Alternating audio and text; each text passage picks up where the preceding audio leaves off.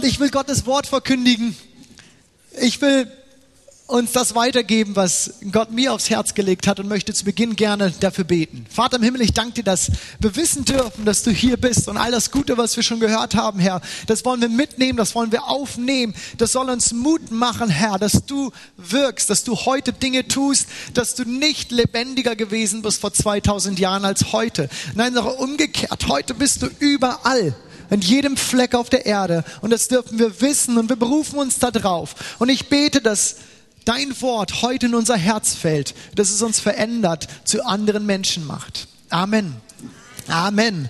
Wir befinden uns ja in der Allianz Gebetswoche. Es ist heute Morgen ja schon angeklungen, es wurde heute Morgen schon gesagt. Wir sind ganz am Ende der Allianz Gebetswoche. Also wenn du hier bist, sagst, oh, das habe ich jetzt erst mitgekriegt. Du hast heute Nachmittag noch die Chance, das alles aufzuholen, zum Abschluss Gottesdienst zu gehen im Dom. Ich werde da sein. Kommt doch mit dazu. Ich würde mich freuen, wenn ich euch sehe. Und ich möchte diese Chance gerne nutzen und sagen, welches Thema liegt näher in solch einer Woche zum Predigen, als über das Gebet zu predigen, über das Beten zu predigen. Gebet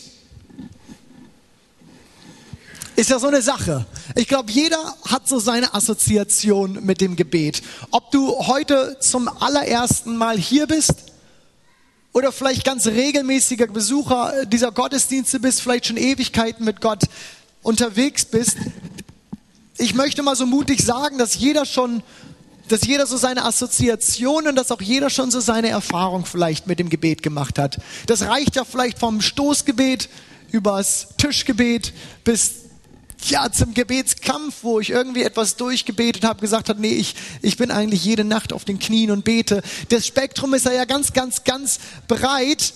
So will ich meinen, hat jeder so seine Erfahrung mal positiv, manchmal vielleicht auch negativ. Ich weiß nicht, wie du da unterwegs bist oder was so deine Erfahrungen damit sind. Und ich möchte behaupten, dass jeder irgendwie vielleicht auch so seine Fragen noch zum Gebet hat. Warum soll ich überhaupt beten? Weiß Gott nicht sowieso schon alles? Oder warum erhört er dieses Gebet und jenes scheinbar nicht? Und manchmal, ich will mal so ehrlich mit euch sein, frage ich mich, frage ich mich, ob ich gerade wirklich bete oder nicht vielmehr ein Selbstgespräch führe. Manchmal frage ich mich, ist mir gerade wirklich bewusst, dass ich hier ein Gegenüber habe, mit dem ich rede, oder brabbel ich eigentlich nur so Sachen vor mich hin und verarbeite fast den Tag mehr und plane irgendwie meine nächsten Stunden, als dass ich irgendwie im Gebet bin. Oder das eine gleitet so ins andere über. Bin ich da der Einzige oder kennt das der eine oder andere, dass man manchmal nicht so genau weiß, wenn man sich ehrlich mal reflektiert, war das ein Gebet oder war das ein Selbstgespräch? Nein, das Beten ist so eine Sache. Jeder hat so seine Assoziation damit. Wir haben eben von Gebetserhörung gehört. Gib mir Gunst oder gib ihm Gunst. Und Johannes ist heute hier und sagt, ja, er hat mir Gunst gegeben. Aber genauso kennen wir vielleicht auch die Situation, dass wir ein Gebet gesprochen haben und eine Weile später müssen wir irgendwie sagen, ich habe nichts so richtig gesehen. Und ich weiß auch nicht, woran das liegt oder wo ich damit stehe.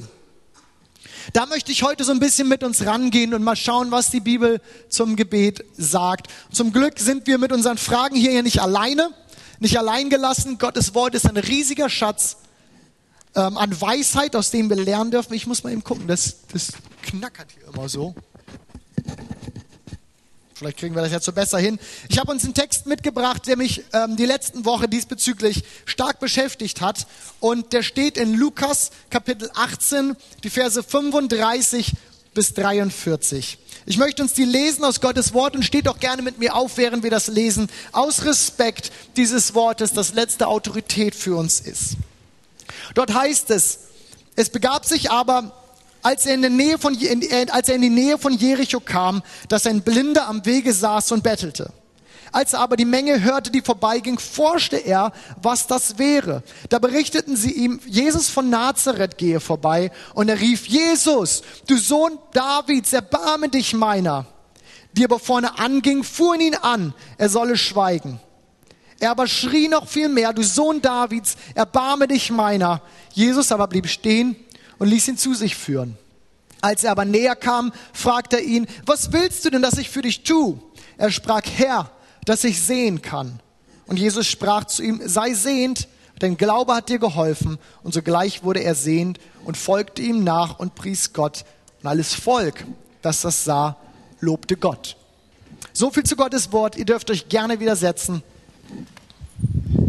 Eine interessante Geschichte, oder? Ich muss sagen, mich hat die wirklich beschäftigt. Ich hatte die gelesen und mir ging das nach und ging gar nicht mehr aus dem Kopf. Und hier will ich schon mal sagen, von vornherein, dass dies heute keine umfassende Ausarbeitung zum Thema Gebet wird.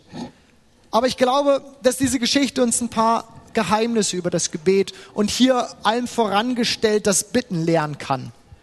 In dieser Geschichte habt ihr sicherlich gemerkt, kommt das Wort Gebet ja gar nicht mal wirklich vor oder gar nicht vor, sondern es ist ja eine Erzählung von dem, was passiert ist. Aber das, was hier zwischen dem Blinden und Jesus, zwischen Jesus und dem Blinden passiert, ist genau das Gleiche, was tagtäglich zwischen mir und Gott, zwischen dir und Gott passiert. Es ist Gespräch, es ist Austausch, es ist ein Reden von Gott zum Menschen, von Menschen zu Gott. Das ist Gebet. So ist das das, wo ich das heute mit drauf beziehen möchte. Und geht mal gerne mit mir da rein.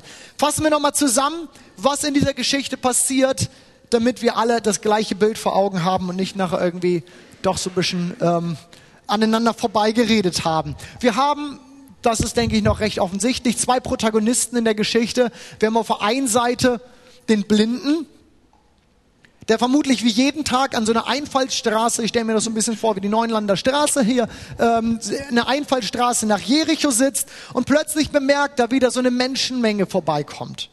Und auf der anderen Seite ist Jesus, dieser, nun umgeben von dieser Menschenmenge, ist eigentlich auf dem Weg nach Jerusalem. Damals, damaligen Zeit war das für einen Rabbi nicht unüblich, dass Menschen ihm folgten, dass ganz viele Menschen irgendwie mitzogen und er lehrte sie, er unterhielt sich mit denen und die gingen einfach mit und wollten etwas aufnehmen von dem, was dieser Rabbi zu sagen hatte. Jesus mit dieser Menschenmenge kommt nun also diese Einfallstraße hier entlang und kommt in die Nähe von diesem Blinden. Und nun erfährt der Blinde, dass Jesus vorbeikommt. Er fängt spontan an zu rufen, Herr, erbarme dich meiner. Aber er wird angepöbelt, ruft weiter. Und nun ist Jesus da. Und Jesus lässt ihn zu sich rufen. Und was dann kommt, macht diese Geschichte wirklich zu was Besonderem. Jesus fragt den Blinden, was er will. Was willst du, so drückt es Luther aus, das ich für dich tun soll. Herr Jesus, der gute Mann ist blind. Der hat keine Halsschmerzen oder eine, eine, eine Blinddarmentzündung oder sowas. Oder unter seinem Jackett hat er irgendwie so eine Wunde und man sieht das nicht. Der gute Mann ist blind. Das war offensichtlich. Das sah man doch.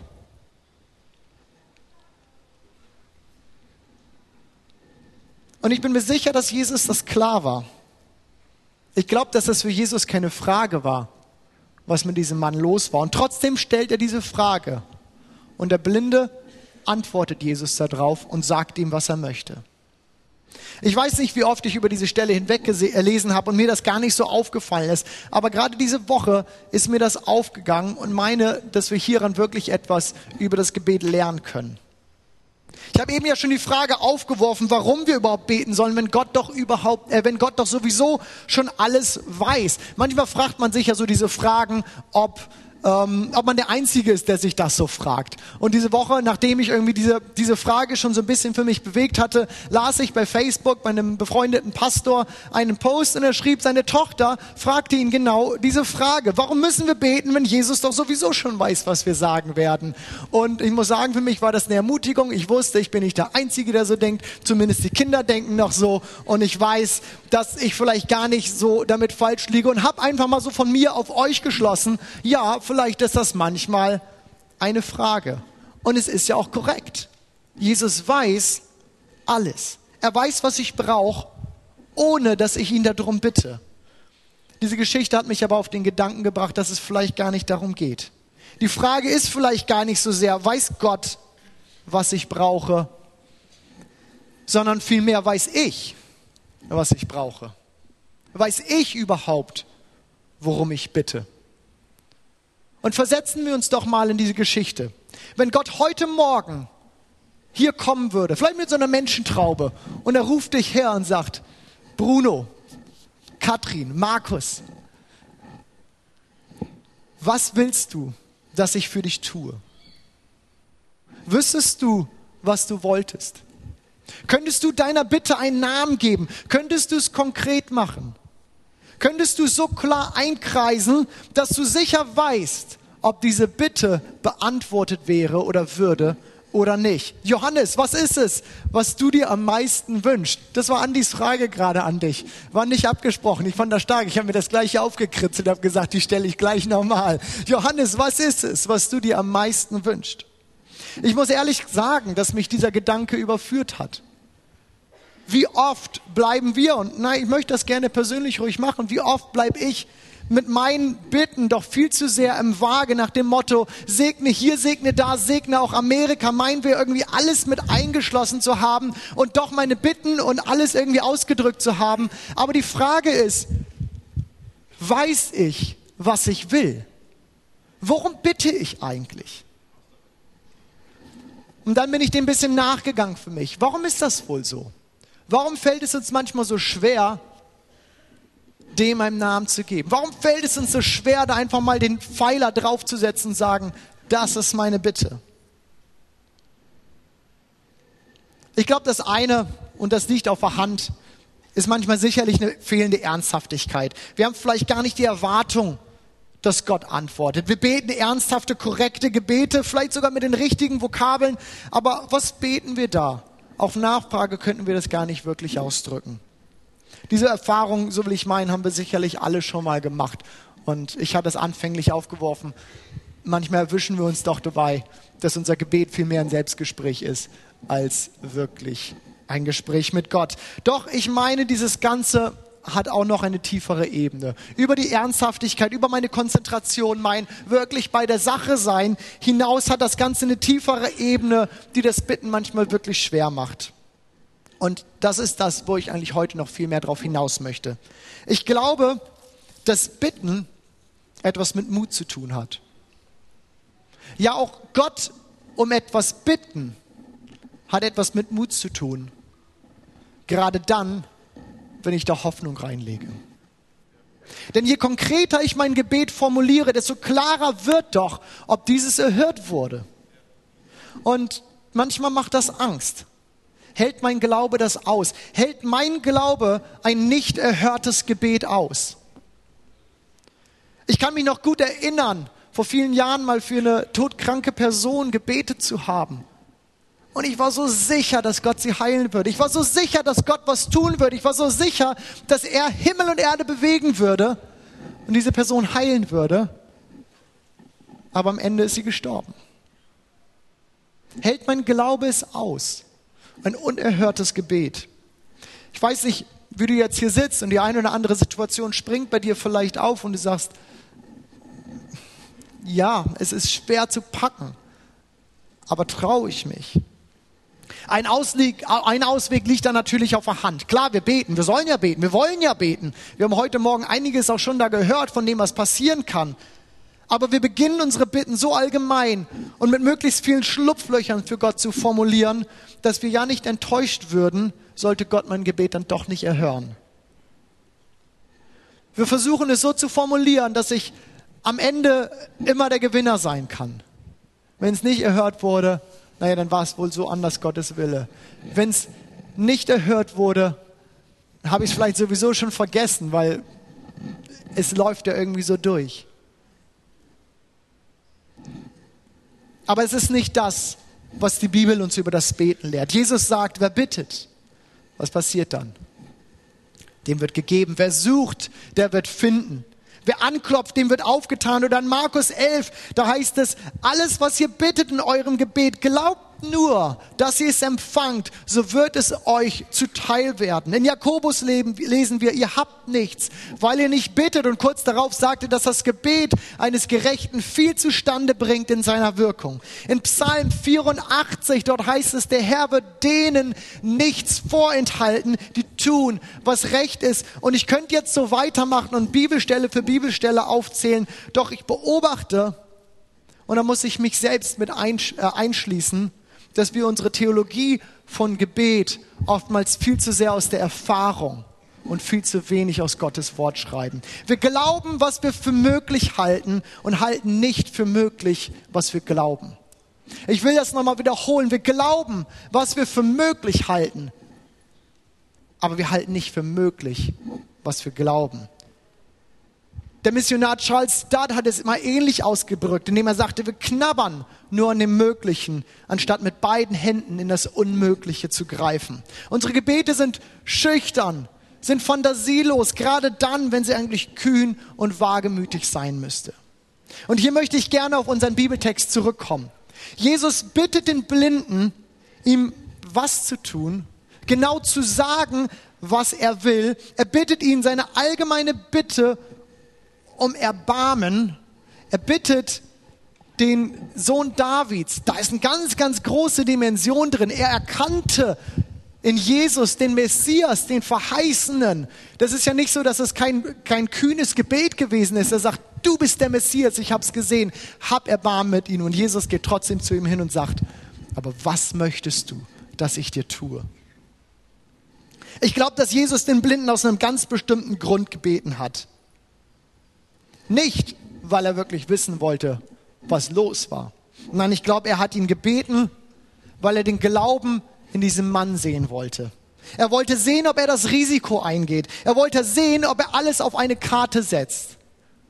Und der blinde Mann tat's. Gebet, bitten ist ein, ist ein Akt des Glaubens. Es ist mein Glaube in Worte gefasst. Und Glaube hat immer auch etwas mit Mut zu tun.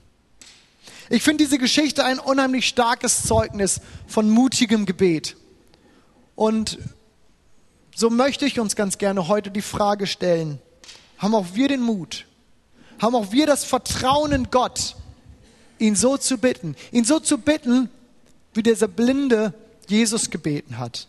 Haben wir den Mut, Zettel und Stift rauszuholen, es aufzuschreiben? Haben wir den Mut, es wasserdicht zu machen? Haben wir den Mut, unsere Bitte einzukreisen und Gott zu sagen, Gott, das hier ist meine Bitte. Diese Geschichte von Jesus und von dem Blinden kann uns lernen. Nein, ich glaube vielmehr, sie sollte uns lernen, so mutig zu beten, wie der blinde Jesus gebeten hat. Sie sollte uns ermutigen, im Gebet das Unmögliche zu erwarten und zu sehen, was dann passiert. Ich weiß, die Wahrheit ist manchmal, dass sich nicht alles erfüllt, was wir im Gebet bitten. Das weiß ich auch. Und ich kenne diese Spannung. Aber was ich aus der Bibel lese und was ich aus der Bibel lerne, ist, dass das nichts mit der Art und Weise tun sollte, wie wir beten. Deswegen sollten wir nicht aufhören, Erwartung zu haben und Gott mutig und kühn zu bitten. Habt ihr den Punkt verstanden? Ich, will, ich stehe hier vorne nicht und sage, wenn ihr so betet, wird alles erfüllt. Aber ich sage, wir sollen so beten, weil Gott uns so darum bittet. Es gibt noch einen zweiten Punkt, den ich ganz gerne aufmachen möchte mit euch, den ich aus dieser, aus dieser ähm, Textstelle entnehmen kann. Ich denke, es ist ja klar, wo der Höhepunkt dieser Geschichte liegt. Dieser Höhepunkt der Geschichte liegt in der Heilung des Blinden. Da sind wir gerade darauf hingegangen. Auch in der Zusammenfassung. Irgendwie war es ja deutlich, wo läuft das Ganze hin. Ich hätte mittendrin die Geschichte abstreiten können und sie hätte nicht so wirklich Sinn gemacht. Der Höhepunkt liegt in der Heilung des Blinden. Umso interessanter ist es doch, wie viel Erzählinhalt äh, Inhalt Lukas hier vorwegsetzt, um wirklich dann am Ende zu der Heilung zu kommen. Wir lesen, wie der Blinde forscht wir lesen, wie er hört, dass Jesus kommt. Wir sehen, wie er Hoffnung schöpft und ruft, Herr, erbarme dich meiner. Doch was folgt, ich gehe nochmal einen Schritt zurück. Wir sehen, wie er ruft, Herr, erbarme dich meiner. Wer von euch kann sich an diesem Punkt damit identifizieren? Wir fangen an zu beten, wir sprechen ein Gebet, Herr, erbarme dich meiner. Und was folgt, ist keine rettende Hand. Es ist keine rettende Hand, die sich nach ihm ausstreckt und ihn irgendwie aus diesem Gewühl zieht. Ich meine, wie viel Mut muss es gekostet haben für einen Blinden, der da sitzt, in eine Menge reinzurufen, von der er nicht weiß, wo sie genau sind, wie viele sie sind, wie sich das alles hier darstellt. Und was kommt, ist keine rettende Hand, die ihn da irgendwie rauszieht. Nein, was passiert ist sogar vielmehr, dass er angemault wird, dass ihm gesagt wird, er soll gefälligst still sein. Dieser Mann beginnt zu beten und das Erste, was sich ihm in den Weg stellt, ist Gegenwind, ist Entmutigung. Wie oft haben wir uns vielleicht schon in dieser Situation wiedergefunden? Wir haben angefangen zu beten. Wir haben Hoffnung geschöpft. Doch bei der allerersten Gelegenheit haben sich die Türen irgendwie zugeschlagen. Wir wurden ausgebremst. Was auch immer du erwartet hast, irgendwie kam keine Antwort. Doch die Art und Weise, wie der Blinde mit genau diesem Gegenwind, wie der Blinde mit diesem Widerstand umgeht, ist für mich bemerkenswert. Wer genau aufgepasst hat, hat im Text vielleicht schon festgestellt, dass es hier nicht die gleiche Art und Weise ist, wie er sich an Jesus wendet mit seinem ersten Herbarmen sich und dem zweiten. Lass uns dafür ruhig nochmal in den Text schauen. Wir haben das hier oben auch an der Folie dran. Das erste Mal lesen wir in Vers 38 und er rief, Herr Jesus, du Sohn Davids. Dann, so haben wir es gerade schon besprochen, kommt der Gegenwind, kommt die Ermutigung.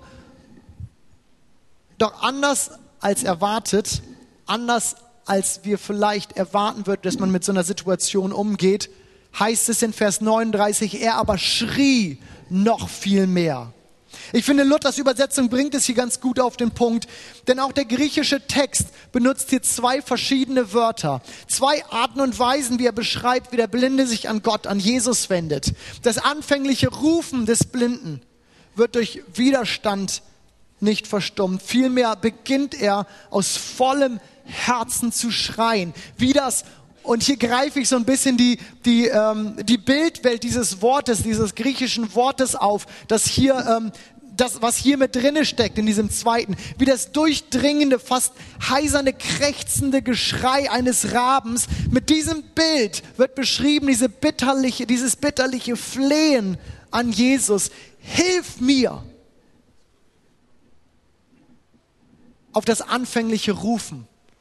Ganz sicher ernstlich gemeinte Rufen erlebt dieser Blinde, dass Widerstand sich auftut. Aber was tut er? Er geht nicht zurück und sagt, okay, ich habe meine Bitte vor Gott gebracht, was soll ich jetzt noch weiter tun? Ich lehne mich zurück, na, er wird das schon gut mit mir meinen. Nein, er beginnt zu schreien, schreien noch viel mehr. Was glaubt ihr wäre passiert? Hätte der Blinde nach seinem ersten Rufen aufgehört zu beten? Was wäre gewesen, hätte er gesagt, nein, ich habe jetzt alles getan?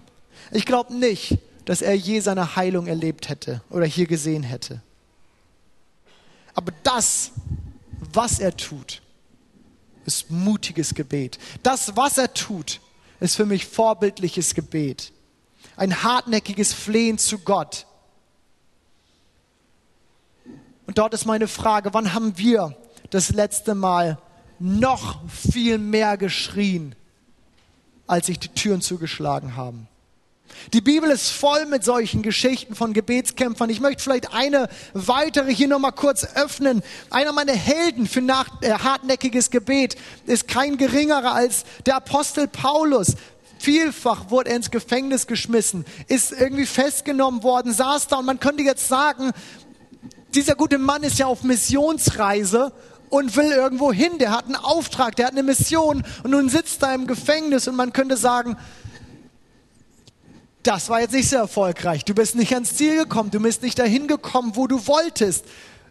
Nicht mal nur im übertragenen Sinne könnte man sagen, viele Türen haben sich vor seinen Augen zugeschlagen. Aber was macht Paulus? Wird er entmutigt davon? Lässt er sich unterkriegen? Lässt er, diesen, lässt er sich von diesem Gegenwind, der sich hier aufbaut, irgendwie beeindrucken? Nein. Wir lesen, ich gucke gerade, wo wir das lesen ich glaube in Philippa. Freut euch in dem Herrn alle Zeit. Aus dem Gefängnis schreibt er das. Freut euch in dem Herrn alle Zeit. Und abermals sage ich, freut euch. Eure Güte lasst kund sein allen Menschen. Der Herr ist nah. Sorgt euch um nichts, sondern in allen Dingen lasst eure Bitte in Gebet und Flehen mit Danksagung vor Gott kundtun. In Gebet und Flehen sollen wir unsere Bitten vor Gott kundtun.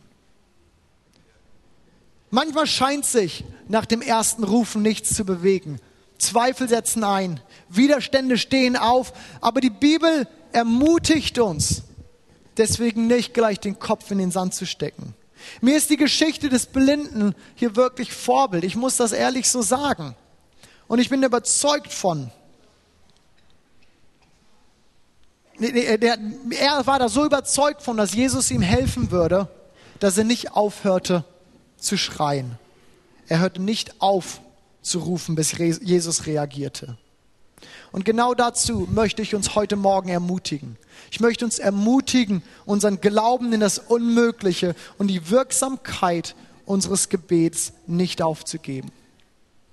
Wenn ich aus der Bibel etwas über Bitten lerne, dann lerne ich, dass unser Bitten zuversichtlich sein soll, dass es mutig sein soll und dass es hartnäckig sein soll. Denn mein Gebet ist Ausdruck meines Glaubens.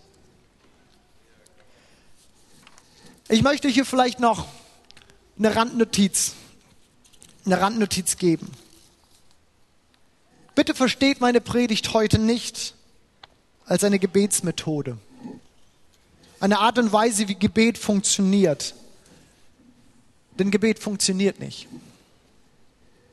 Es gibt hier keine Funktion, die ich abrufen kann.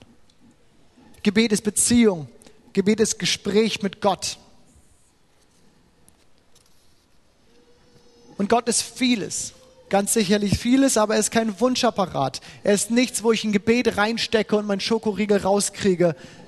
Aber ich glaube, dass Gott Gebete hört. Er wird mein Gebet vielleicht nicht erhören, wenn es mir schadet oder wenn es nur meinem Ego dient. Er wird mein Gebet vielleicht nicht erhören, wenn es meinem Nachbarn schadet, so sehr ich vielleicht auch drum flehe. Gott wird mein Gebet nicht erhören, wenn ich so bete. Und manchmal, und das ist das Schwierigste, sehen wir keinen ersichtlichen Grund, warum Gott ein Gebet nicht erhört. Und obwohl wir um diesen Umstand wissen, sollten wir beten wie die Weltmeister. Wir sollten beten wie die Weltmeister. So ein bisschen Erfahrung im Weltmeister sein haben wir ja schon. Ich denke, wir können das aufs Gebet ruhig übertragen. Wir sollten beten wie die Weltmeister.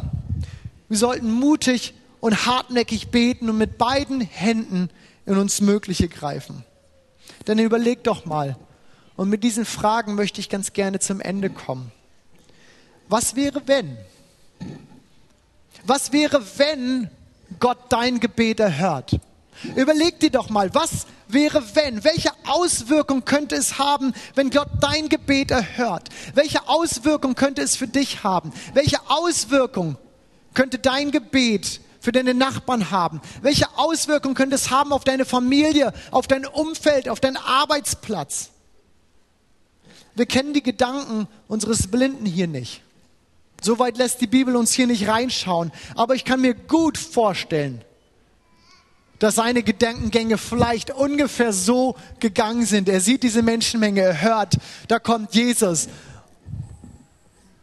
Und es geht los in den Blinden und er denkt, was wäre, wenn? Und es ermutigt ihn. Es lässt ihn sagen, ja, ich will das versuchen, ich will mich trauen. Gebet kann ungefährlich sein, wenn wir uns im Bereich des Möglichen aufhalten. Oder es kann mutig und gefährlich sein, weil ich die Machbarkeit außer Hand gebe und Gefahr laufe, dumm dazustehen. Gefahr laufe, vielleicht sogar enttäuscht zu werden. Oder eben Wunder erlebe. Das ist das Risiko. Das ist der Preis. Aber ich glaube, genau zu dem stiftet Jesus uns quasi an. Geht dieses Risiko ein. Probiert es. Wagt es. Ich glaube, Gott möchte uns, möchte dir heute Morgen sagen, vertraut mir, bittet und es wird euch doch gegeben. Traut euch. Und mit dieser Frage an den Blinden möchte ich dir von Gott heute gerne zusprechen. Was willst du, dass ich für dich tun soll? Und nimm diesen Gedanken doch mal mit in dein Gebet. Was wäre wenn? Ich bitte unser Lobpreisteam, dass ihr schon mit nach oben kommt. Wir wollen gleich eine Zeit nehmen, auch zu reagieren. Reagieren auf das, was wir gehört haben, weil ich glaube, dass es etwas mit uns machen kann und machen sollte. Ich weiß nicht, wie du jetzt hier heute sitzt und mit welchen Gedanken du jetzt vielleicht auch das Gehörte vielleicht verarbeitest. Vielleicht denkst du, ja, das ist so einfach gesagt, aber würdest du meine Geschichte kennen, würdest du nicht so reden. Vielleicht sitzt du hier und sagst, ich habe so viel erlebt und ich bin entmutigt. Aber wenn das Gottes Wort ist, dann möchte ich gerne meine Hände ausstrecken in uns Mögliche, in, ins Unmögliche und Gott sagen, ich will es wagen. Ich will neu wieder Mut fassen. Ich will wieder glauben, Gott, dass du Gebete hören kannst. Und ich will mutig meiner Bitte Ausdruck verleihen und sie dir, Gott, vor die Füße legen und sagen, Gott, mach was damit. Wenn du hier bist und genau dieses, und genau das so deine Gedanken sind, ich möchte dich ermutigen, gleich in dieser Zeit, in die wir auch nochmal einfach vor Gott kommen wollen, das mit Gott zu besprechen, das mit Gott klarzumachen und sagen, Gott, das sind meine Gedanken. Ich habe Angst, aber bitte hilf mir. Hier vorne werden gleich Gebetsteams auch sein an beiden Seiten. Kommt zu den Leuten, wenn ihr sagt, ich brauche hier Gebetsunterstützung, ich brauche hier Hilfe. Ich möchte gerne, dass jemand mit mir dafür darüber betet. Wir haben davon gehört aber auch, dass Gott sagt, bittet und es wird euch gegeben, sucht und ihr werdet finden. Wir können so vieles suchen und so vieles finden. Wenn du heute Morgen hier bist und sagst, diesen Gott, von dem hier gesprochen wird, dieser Jesus, von dem hier gesprochen wird, ich kenne ihn gar nicht, ich weiß gar nicht, wer das ist. Für mich ist das nicht mein Gott. Dann möchte Gott dir auch hier sagen, er will sich von dir finden lassen. Wenn du anklopfst, möchte er dir aufmachen. Und es besteht heute hier, wie jeden Tag, die Möglichkeit, Gott einzuladen in dein Herz.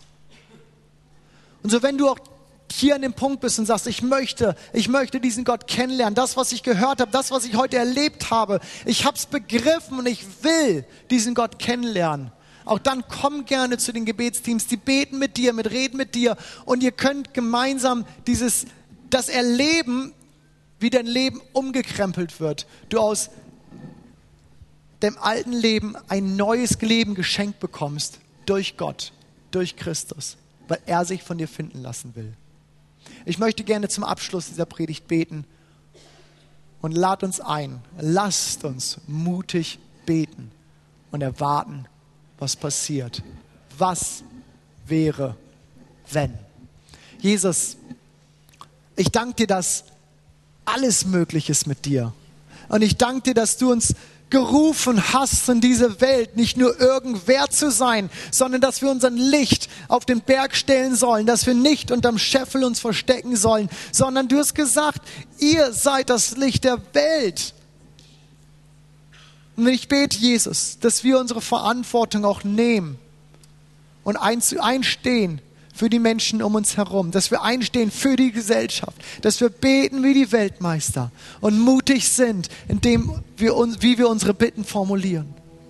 Ich bitte Jesus, dass du uns, jedem Einzelnen, der wir hier sind, Mut gibst zu beten.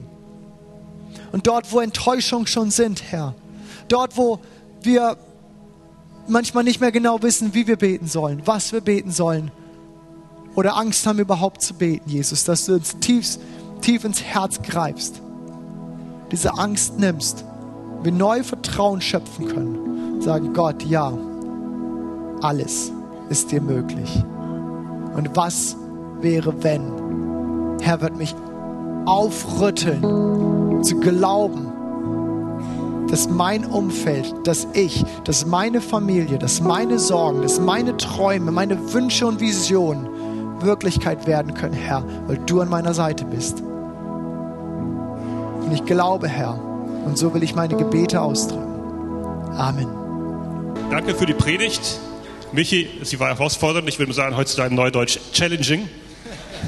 Und bevor ihr euch mit dem Segen sozusagen weggehen lasse, möchte ich euch mit einer vielleicht mit einer kleinen Herausforderung, Aufgaben sozusagen die Woche schicken. Denkt mal nach, wo ihr mich in eurem Leben einen Bereich habt, eine Bitte, wo ihr gesagt habt, Gott hat da noch nicht geantwortet. Und bleibt dran. Bleibt dran. Es tut manchmal weh. Man kämpft manchmal mit sich, mit Gott, fragt weshalb aber es lohnt sich. Ich habe vor kurzem einen Satz gelesen, der hieß, wer nicht, wer nicht kämpft oder wer aufgegeben hat, hat schon verloren. Und das wollen wir nicht. Der Herr segne und behüte euch, er lasst sein Angesicht leuchten über euch und sei gnädig. Erhebe sein Angesicht auf euch und gebe euch seinen Frieden. Amen. Amen. Der sei mit euch.